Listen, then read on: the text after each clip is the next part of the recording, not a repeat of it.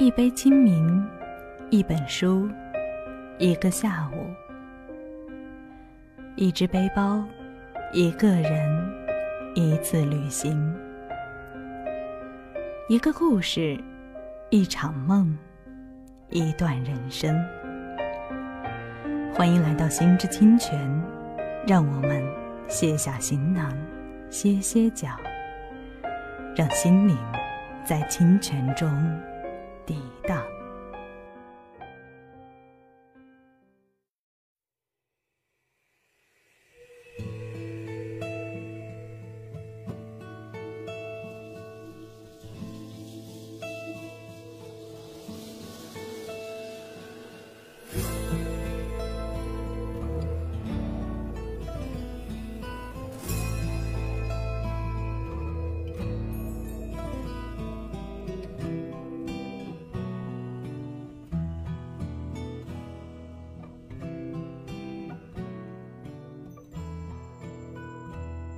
没有想到有这样的机缘，让自己的声音临近毕业还能在校园里回响。欢迎收听本期的《心之金泉》，我是大家许久未见的老朋友王晓彤，我是主播于洪浩。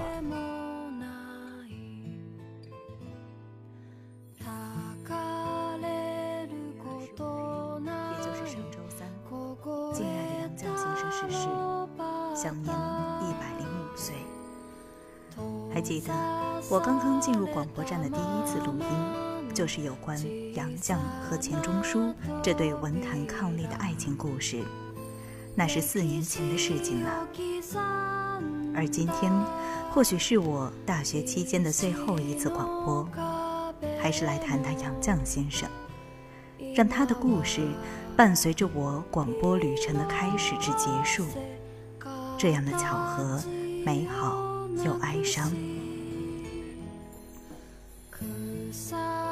一直以来，很羡慕杨绛和钱钟书的婚姻关系，这或许和他们夫妻俩的性格和修养有着必不可少的联系。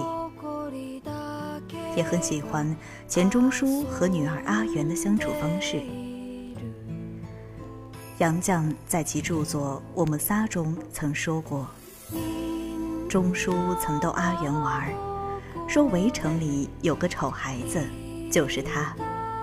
阿元信以为真，却也并不计较。他写了一个开头的百合心里有一个穿一件紫红毛衣。钟叔告诉阿元，那个是个最讨厌的孩子，也就是他。阿元大伤心事，怕爸爸冤枉他，每天找他的稿子偷看。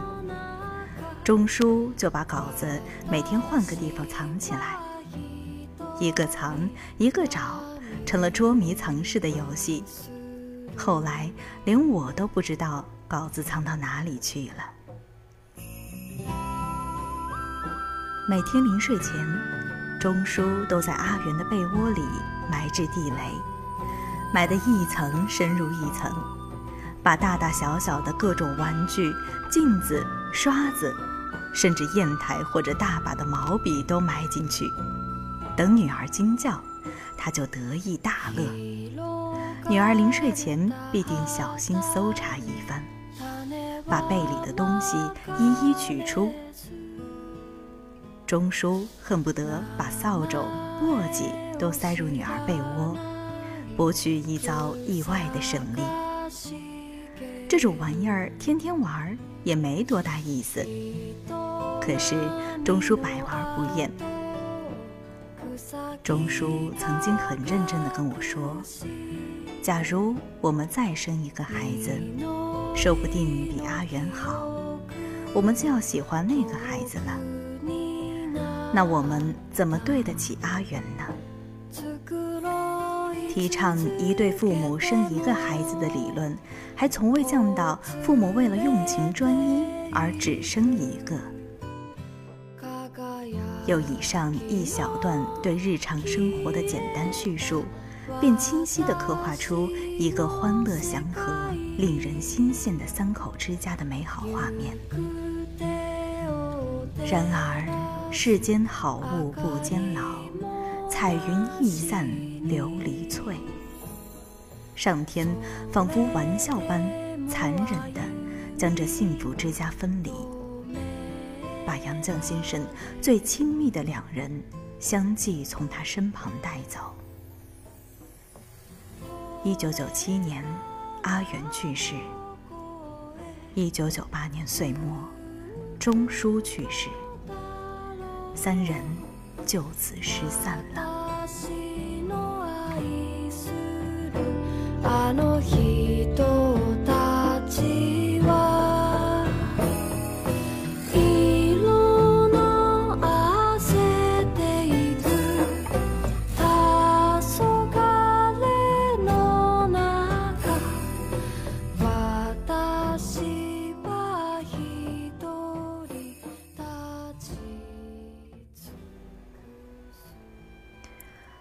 杨绛说：“人间不会有单纯的快乐，快乐总夹带着烦恼和忧虑。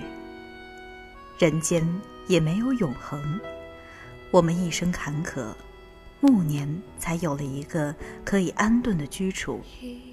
但老病相催，我们在人生道路上已走到尽头了。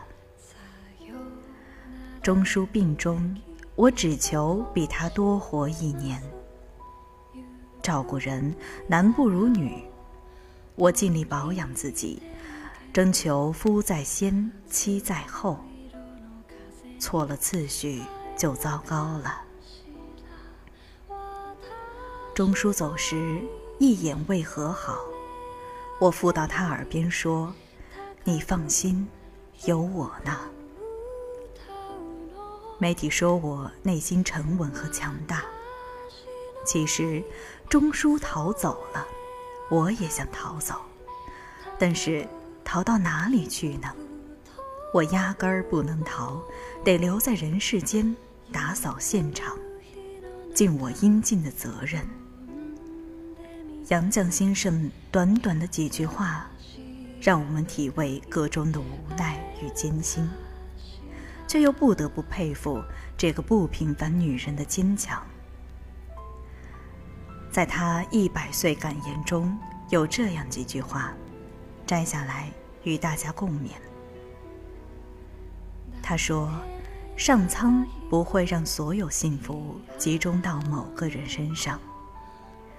得到爱情未必拥有金钱，拥有金钱未必得到快乐。”得到快乐，未必拥有健康；拥有健康，未必一切都会如愿以偿。保持知足常乐的心态，才是淬炼心智、净化心灵的最佳途径。一切快乐的享受都属于精神，这种快乐把忍受变为享受，是精神对于物质的胜利。这便是人生哲学。一个人经过不同程度的锻炼，就获得不同程度的修养，不同程度的效益。好比香料，捣得越碎，磨得越细，香得越浓烈。我们曾如此渴望命运的波澜，到最后才发现，人生最曼妙的风景。竟是内心的淡定与从容。我们曾如此期盼外界的认可，到最后才知道，世界是自己的，与他人毫无关系。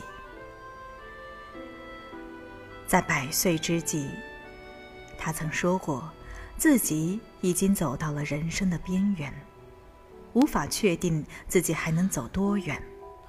寿命是不由自主的，但他清楚，他快回家了。如今，他回家了，我们仨也终于团聚。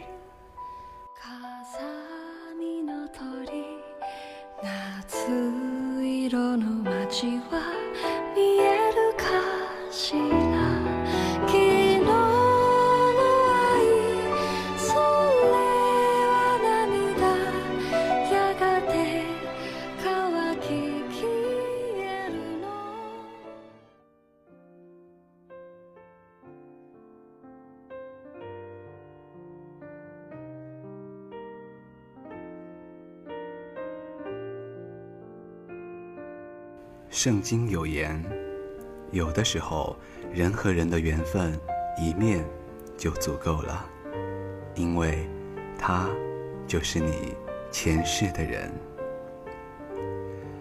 文坛伉俪钱钟书和杨绛的爱情，便应了这句话。一九三二年早春，在清华大学古月堂门口，两人初次偶遇。杨绛觉得他眉宇间蔚然而深秀，钱钟书被他斜眼容光已现出蔷薇心瓣、镜醍醐的清新脱俗吸引。丘比特的金箭暗暗射中两人，一段旷世情缘就此徐徐萌发。两人一见如故，侃侃而谈。钱钟书急切的澄清：“外界传说我已经订婚，这不是事实，请你不要相信。”杨绛也趁机说明：“坊间传闻追求我的男孩子有孔门弟子七十二人之多，也有人说费孝通是我的男朋友，这也不是事实。”恰巧两人在文学上有共同的爱好和追求，这使他们怦然心动，一见钟情。下面特别想跟大家分享一段出自杨绛先生笔下的《我的丈夫钱钟书》。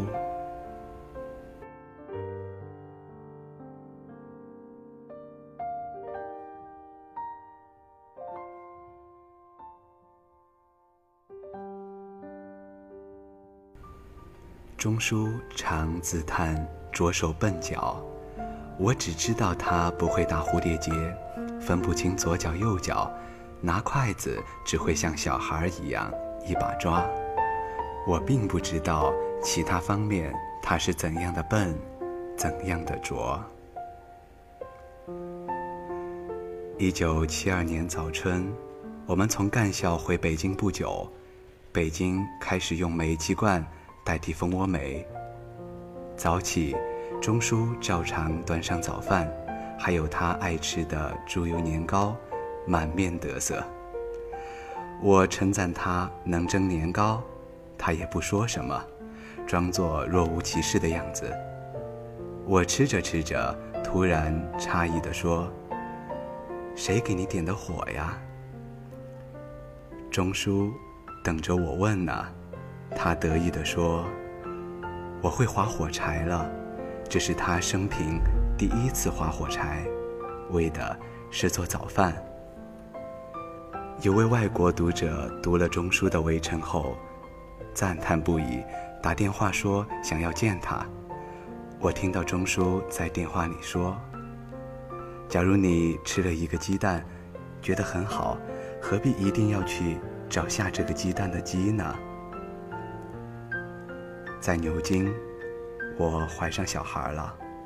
钟书谆谆嘱托我说：“我不要儿子，我要女儿，只要一个，像你的。”我对于像我并不满意，我要一个像钟书的女儿。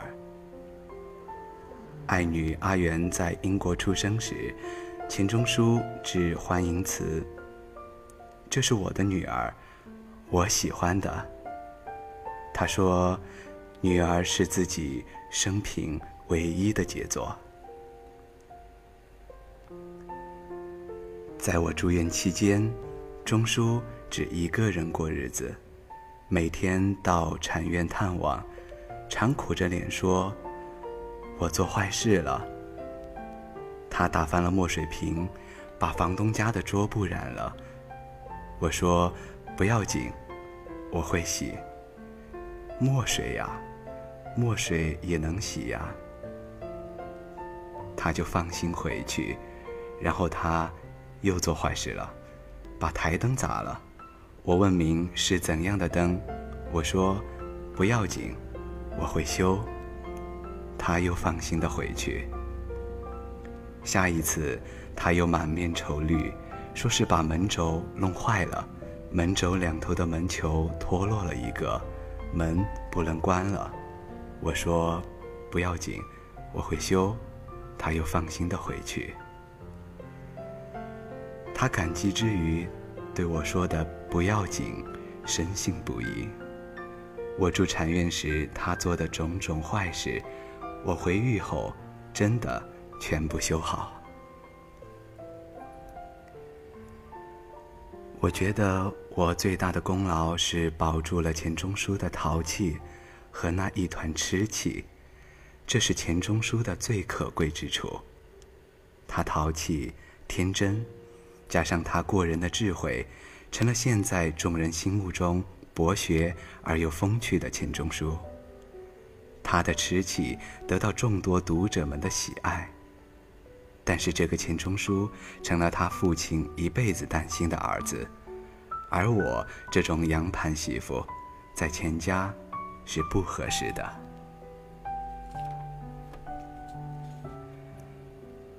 一九九八年岁末，阿元去世的第二年，钱钟书去世，我们三人就此失散了，就这么轻易的失散了。现在，只剩下我一个。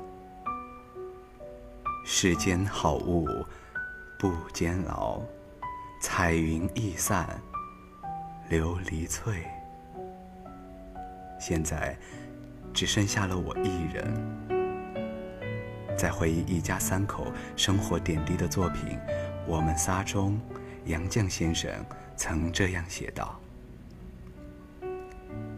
钱钟书曾用一句话概括他与杨绛的爱情：绝无仅有的结合了各不相容的三者——妻子、情人、朋友。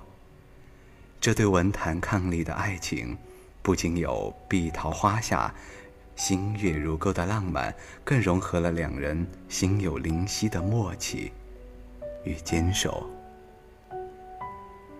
我和谁都不争，和谁争，我都不屑。我爱大自然，其次就是艺术。我双手烤着生命之火取暖，火萎了，我也准备走了。来自杨绛先生翻译英国诗人兰德的诗句：女儿走了。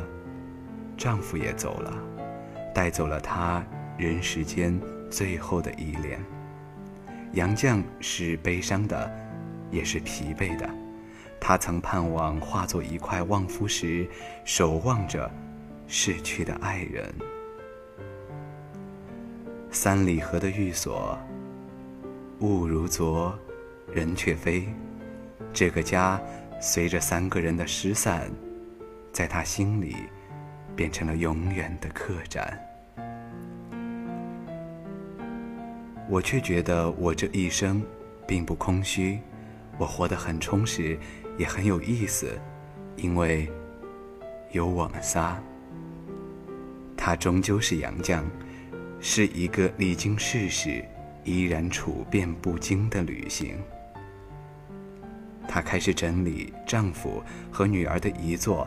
开始清点自己的心灵，欢乐和悲伤，在她那里，都变成了过客。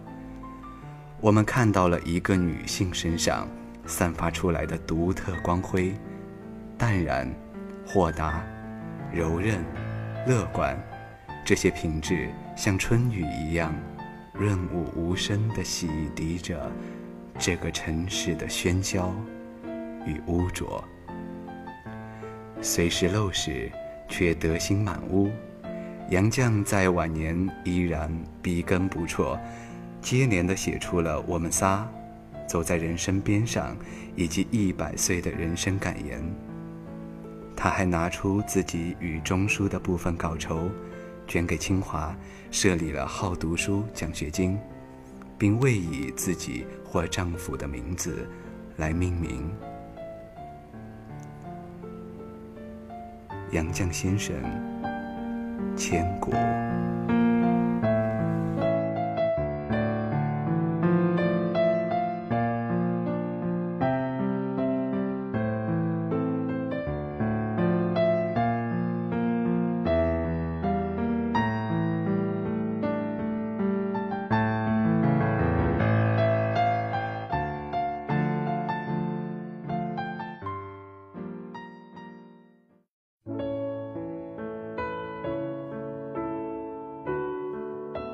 总有一个人寻遍万水千山，只为博他一笑；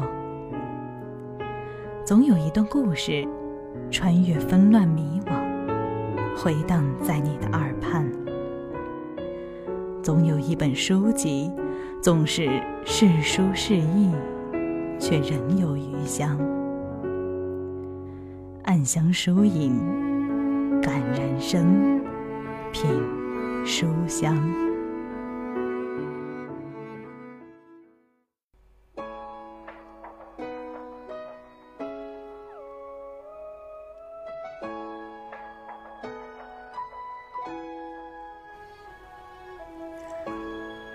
当宫崎骏把日本的神话传说当作背景，给孩子们讲述一个又一个绮丽美妙的故事时，中国的孩子们可能会因此愤愤不平。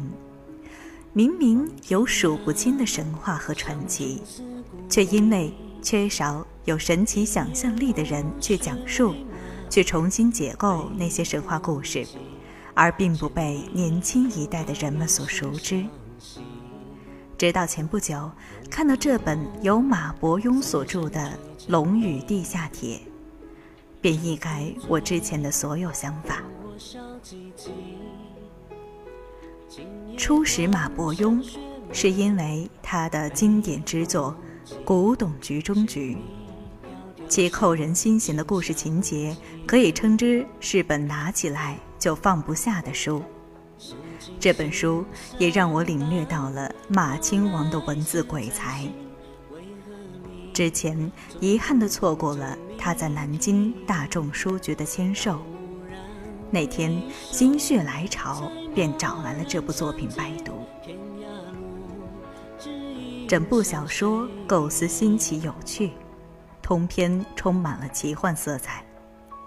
虽说故事的时代背景设定在了唐朝。但实则架空。勇敢的小男孩哪吒，因为父亲工作调动的缘故，从陈塘关到帝都长安去生活。在长安，第一次见识到人们用束缚住巨龙当做地下交通工具，而因为种种原因，自己被带到地下巨龙的窝里，和巨龙们交上了朋友。也因此，对剥夺了自由、一生都不能到天空中飞翔的巨龙们深感同情。与此同时，被人们束缚的巨龙们的怨念也越来越大，在壶口瀑布滋长成为了一条恐怖的大孽龙，袭击长安城。这让天策府、白云观以及神武军所有保护长安的武力都束手无策。在这关键的时候，勇敢的哪吒还巨龙们以自由，让巨龙们在天空中自由地飞翔。巨龙甜筒和他一起消灭了大孽龙，让整个长安城安然无恙。本书借用现实生活中的地铁系统，描绘了地下龙系统中的龙族与人类百年的冲突。情节紧凑，引人入胜。故事看似很平淡，但因为出自鬼才马伯庸之手，而显得无比归奇精彩。巨龙们和小哪吒一样，向往着天空和自由，因此在摆脱了束缚之后，发挥了更大的作用。而友情。则是童话故事中最为动人的主题之一。不管是哪吒和甜筒，还是那些清理地下龙的工作人员和巨龙们结下的深厚友谊，让他们在生死存亡之际度过了难关。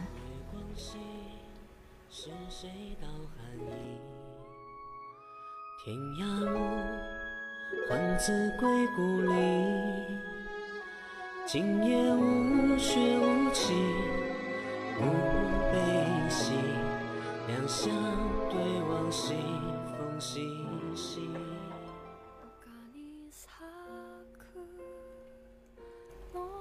有种架空小说的背景，被称之为蒸汽朋克就是建立在工业科学革命的基础上，依靠某种假设的新技术，如通过新能源、新机械、新材料、新交通工具等方式，展现一个平行于19世纪西方世界的架空世界观，展现在现实中不存在的空间，让读者看到不曾看到的事物。它的真正价值就在于给读者提供了广阔的想象空间，刺激他们的想象力。因为故事背景大多发生在类似于19世纪的英国那样的环境中，所以也称之为维多利亚式的奇幻。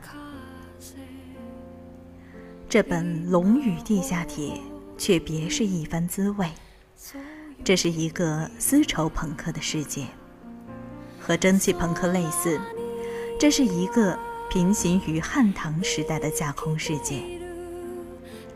这座充满了东方韵味的巨大城市，叫做长安，却和我们真实世界里面的充满历史凝重感的古都十分不同。这里似乎有无穷无尽的神奇事物。无论是路上疾驰而过的加长洋车，十字路口的红绿灯笼，天空一闪而过的纸鹞，还是街边只需投进一枚铜板就可以得到一盏热茶的人偶机关，都让我们感到无比新鲜。长安城的人们似乎对这些事情熟视无睹。大概是因为习惯了吧，他们夹着油伞和包裹，行色匆匆，汇聚成一条似乎永远不会停止的人流，不断在长安城内流动着。这个奇幻的架空世界，让我们依稀看到了辉煌大唐贞观盛世和南京拥堵的地铁一号线交错闪现。那些被当作地下铁的巨龙，那个由白云冠组成的巨型机甲高力士，那些天策府和神武军专属的道服战机，反倒是因此而不感觉突兀了。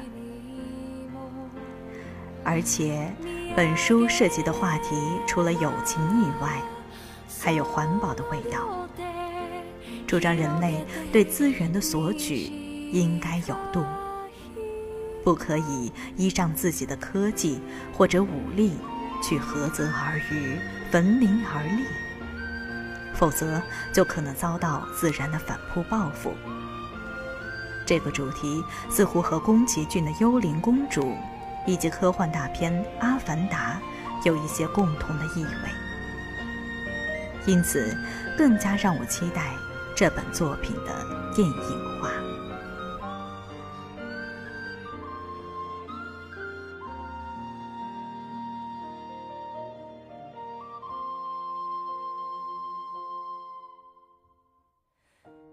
心思细腻，最不擅长的是分别，但还是在最后的最后，感谢四年以来广播带给我的一切，感谢因为广播而结识的志同道合的朋友们，感谢这段美好的回忆。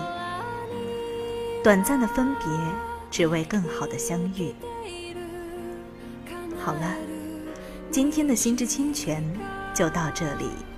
我是主播王晓彤，我是主播于洪浩，感谢导播卢亚伦，希望我们在不久的将来再见。